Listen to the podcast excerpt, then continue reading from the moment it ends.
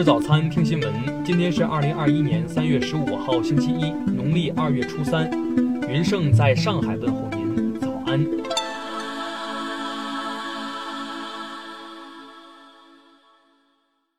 首先来关注头条消息：美国国防部长劳埃德·奥斯汀将首次外访，目的地包括东京、新德里和首尔。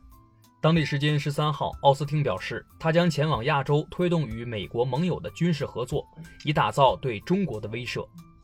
谈及中国正在全面推进国防和军事现代化，这位新任美国防长说：“我们的竞争优势已经被削弱。”奥斯汀称，美国的目标是确保有能力和行动计划，能够对中国或任何想与美国较量的人给予可信的威慑。奥斯汀将在东京和首尔与美国国务卿布林肯会合。他在采访时多次表示要加强与盟友的同盟。听新闻早餐知天下大事，下面来关注国内新闻。广东省疾控中心通报，十二号从两例境外输入新冠肺炎个案的鼻咽拭子中首次发现 B. 点一点五二五尼日利亚突变株，病毒分离工作仍在进行中。香港特区前任行政长官梁振英接受采访时指出，不要低估中央和全国人民全面解决香港问题的决心。香港面临的国家安全问题已经在香港国安法颁布实施后基本受控，香港的政治问题也将随着全国人大作出有关决定得到进一步解决。香港警务处消息。不到十名警员在政府要求公务员签署声明或宣誓拥护基本法和效忠香港特区后离职，警务处认为这对警队没有损失。十三号，宁夏固原市一处荒山起火，两人在扑火过程中受伤身亡。经调查，起火原因为附近群众上坟引起，九名涉事人员已自首。昨天，缅甸多家中资工厂遭不法分子打砸抢烧，多名中方人员受伤。中国驻缅甸使馆要求当地警方采取有力措施，并再次向中国在缅企业和人员发出安全提示。中国科研团队在地震实测监测研究领域取得突破性进展。地震发生后，可在一秒内准确估算出震源机制参数。近日，市场监管总局等部门联合发布通知。要求开展风险隐患排查，做好常态化疫情防控和学校食品安全工作。三幺五到来，中国消费者协会发布报告，超八成消费者认为市场环境得到改善。下面来关注国际新闻。近日，美国华盛顿哥伦比亚特区一地方法官发布禁令，禁止美方将小米列为所谓中国军队公司清单的政策生效或实施。禁止限制美国投资者交易小米公司的证券。英国《每日邮报》爆料，从英国王室走出的哈里王子的妻子梅根·马克尔正考虑2024年竞选美国总统。近日，一些欧盟国家指责欧盟新冠疫苗分配不公正。欧盟委员会昨天回应称，疫苗剂量是按国家人口公平分配，并取决于成员国政府达成的协议。据白宫网站消息。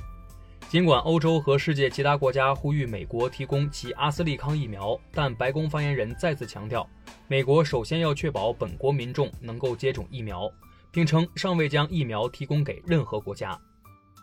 亚洲首富印度信实工业公司董事长安巴尼的住所出现汽车炸弹，调查人员逮捕一名涉嫌参与了整个事件的警察，据称背后还有更大阴谋。昨天，SpaceX 第二十二批六十颗星链卫星发射升空，猎鹰九号火箭实现一箭九飞九回收，距离可重复使用十次的目标仅一步之遥。俄罗斯紧急情况部发布消息称，昨天位于北千岛群岛的埃别克火山喷发，喷出的灰柱高达两千五百米。昨天，日本长野县一观光胜地发生雪崩。朝日新闻报道称，目前已有五至六人被埋，警方正在进行核实。下面来关注社会民生新闻。近日，黑龙江牡丹江市发生一起交通事故，伤者王某放弃索赔，匆忙离开现场，引发民警怀疑。经查实，王某真实姓名为夏某某，一九九三年在山东涉嫌杀害四人后潜逃，目前案件正在进一步审理中。河北沧州一名四岁男童不慎坠入一口废弃机井内，经消防人员抢救后，孩子平安救出。一名大学生乘船到广东珠海桂山岛旅游，不慎摔伤被困，失联近三天后被珠海搜救人员发现并成功生还。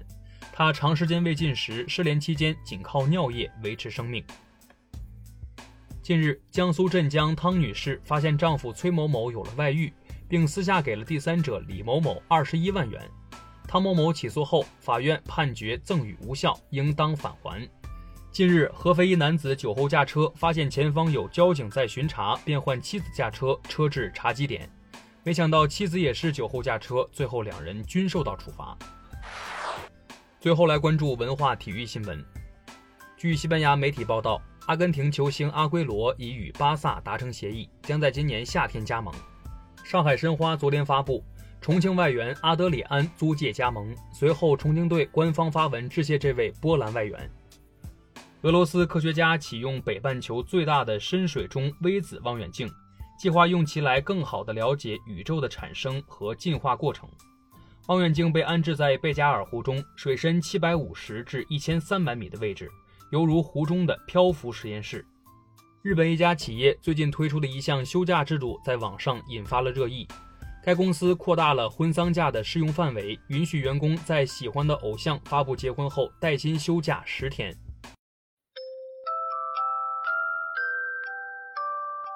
以上就是今天新闻早餐的全部内容，咱们明天不见不散。